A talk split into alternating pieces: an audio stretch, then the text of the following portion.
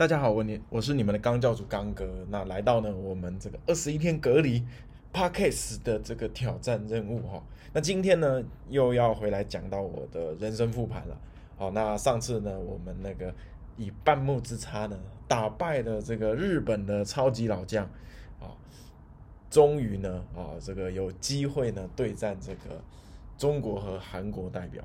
那这个这次呢，中国代表是胡玉清，那是中国业余四大天王。那韩国呢，也是当时啊，基本上能够代表哈这个去参加世界业余大赛的人啊，那基本上应该都是属于他们呃，在整个旗界内呢非常厉害的人。所以呢，总之不管呢，他是在他们这个国家第几名哈。总之，反正都是高手了啊，能够代表参加都是高手。那，呃，我赢了日本以后呢，下一盘棋呢，并不是直接对战这个胡一兴胡老师啊，我是可能又我记得没没印象没错的话，好像遇到呃这个其他在围棋上面没有那么强的国家。好，那后面呢，下一盘棋第六盘棋呢，我就遇到了胡一兴胡老师了。哦，那其实我很紧张，因为呢，从来没有跟这个中国业余四大天王下过棋啊。那中国业余四大天王呢，呃，好像当时应该是我忘记有谁了，不过现在应该是王琛、胡玉清、马天放，还有那个谁，呃，我有点不记得名字了。反正呢，就是那几个跟鬼一样强的人。好，然后呢，除了他们以外呢。现在还有很多这个从职业退段的这个高手呢，好也在这个业余比赛呢叱咤风云所以呢，反正我觉得那几个人都太强哈，都是基本上都是职业水准的。好，总之呢，那一盘棋我跟胡老师开始对弈的时候，那一盘棋呢，我一开始就知道我是拿白棋。好，那我知道以我一般的实力来讲，我是不可能打败胡老师，因为这个我觉得高手跟业余高手哈。跟业余超高手呢，差别在于哪里？对于一个棋局的掌握，还有那个细腻度，其实呃，我们你说业余顶尖业余跟职业的差距在哪里？我们先不要讲顶尖职业，就是一般的职业差距在哪里？其实对于大局的判断，我觉得差别不大，但是对于那种细计算的精确度，还有对于这个盘面掌握度，就是差那么一点。那每个棋。每个局面、每个地方都差那么一点，加起来就差非常多。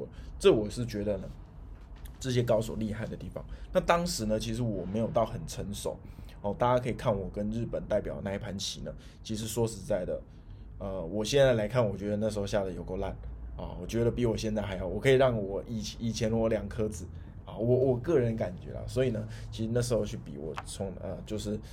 很紧张，但是我觉得应该是输了，但是我也不想输，所以呢，我马上呢在开局的时候呢下出了一个大雪崩，哦，大雪崩呢在当时还没有 AI 出来的时候，没有人工智能出来的时候呢，这个大雪崩呢是围棋三大最难的定式，哪三大呢？大雪崩、妖刀和大斜，哦，看起来好像很厉害，对不对？哦，听起来就是一个定式，一般来讲，我们定式可能就十到二十手，哦，这个局部。啊，这个角落下完了就会下别的地方。可是呢，这三个定式呢是这个局部呢有就是下不完的，它就是一直在战斗战斗，可能会因为这个局部的战斗延伸到其他的这个那个局面，好，其他的地方，好，所以呢，我马上呢就使用了大雪崩跟这个胡老师应战。可能下到几手以后呢，下到二三十手的时候，我在一个局部呢犯下了大概是几位十级左右的这个啊计算错误了。那当时我一点那一手的时候呢，我心里就想，我竟然可以在这个局部把胡老师打爆，胡老师是不是看错了？结果没想到呢，胡老师歪了一下头，然后下出正确的一步，我才知道是我自己下错了。哇，这个时候呢，我知道这盘棋已经回天乏术了。我后面都用非常强硬的手段了，好，到最后呢，舍弃掉非常多的时控。把胡老师的一块棋给包住，但是呢，胡老师的自估呢，自估能力实在太强。自估呃，在我们围棋的意思就是呢，照顾自己的这个弱棋，好做活啊，我们都会称为自估。那这个这一块棋呢，这个胡老师马上就这个很简单的自估，好，最后就呃很干脆的就投降，因为活了就输了嘛，好活了就输了。那这盘棋其实我没有太多的呃难过，因为我其实我在这盘棋之前我做了心理建设了。那接下来呢，啊下一盘棋就对阵了这个韩国的这个代表了，啊忘记这个韩国代表叫什么名字。那总之呢，这个韩国代表也是很强，但是我觉得没有像胡老师那么强。哦，这个韩国代表在一开始的时候，我觉得他下的中规中矩，有点像这个日本代表的棋风。好，那大概到一百多手的时候，我觉得哎，好像双方都还有一点机会哦。就是我感觉我没有真的好像落后他很多，就是两个人是差不多的。但是呢，我发现在中盘阶段的时候呢，我开始好像被这个韩国选手啊咬牵着鼻子走。好，我在下哪里的时候，他就会很快速的脱先，然后或者是去针对我的这个弱点去进行打击，所以大概下到一百多、一百八十几手的时候，我就觉得发现我的地不太够了。最后呢，在一个局部呢，他欺负我的一个局部，我本来呢应该是必须要防守的，可是我后来判断这个局势，我最后会贴不出幕来。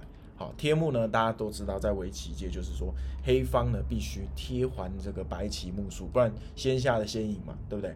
好，那我发现这盘棋呢，我贴不出木来，所以我就选择反击。好，最后呢，也是被这个韩国选手呢，好抓到我的这个反击的一个失误呢，啊，直接把我送上西天呐。啊，那这盘棋最后我有跟他复盘，就是复一复呢，他说如果你保守的话，这盘棋你应该是贴不出木，大概是一百八十二子。哦，一百八十二子，所以呢，这盘棋也就输了。那后面的棋局呢，我就也都赢下来。所以这次的比赛，我记得没错的话，应该是呃六胜二败。好，六胜二败。然后呢，呃，根据大分还有小分呢，哦，排呃排名出来呢，哈，第一名是这个胡老师，第二名是韩国，第三名呢是这个香港的一个。代表叫做陈乃生，哦，我们都叫他奶哥啦，哦，他是当时呢香港的 number one，好，那我是排在第四名，那我那时候就调侃这个奶哥，我说，哎呦，你都没有遇到那个，你都没有遇到那个韩国代表，好像他好像是说没有遇到胡玉清或者是那个韩国代表，好，他就没有遇到这两个，好，这好像就是有遇到其中一个，那一个没遇到。我就说你真的很狗屎运的，我三巨头我都遇到了哈，就给你一个没遇到。他说没办法，我运气好。好，那他的肾呢，肾场数比我多一颗圈，所以呢，后面呢他就这个拿到了第三名，那我就是第四名。那其实我是蛮开心的，我认为第四名算是我的期许了哈。应该说我在参加这个世界大赛的时候，我就是希望自己能把。日本代表哦打败，然后呢，呃，如果说有机会啊，跟这个韩国和中国代表，呃，能够呢，啊一拼的话，我觉得我是，呃，这是我的这个心理预期，那确实也达到预期了。当然，如果说能在啊这个打败这个啊个一二名的话，那当然是更开心的。那总之呢，我这次就是以第四名呢，啊作为这个比赛的一个完结。好，那其实呢，我当时拿到这个第四名以后呢，后面就是有一天放假嘛，我就去找我的这个呃师傅啊，哈，去这个道场去看大家。那其实大家也带我去吃饭，啊，还去唱歌了，啊，也很开心。那最后就回到这个台湾了。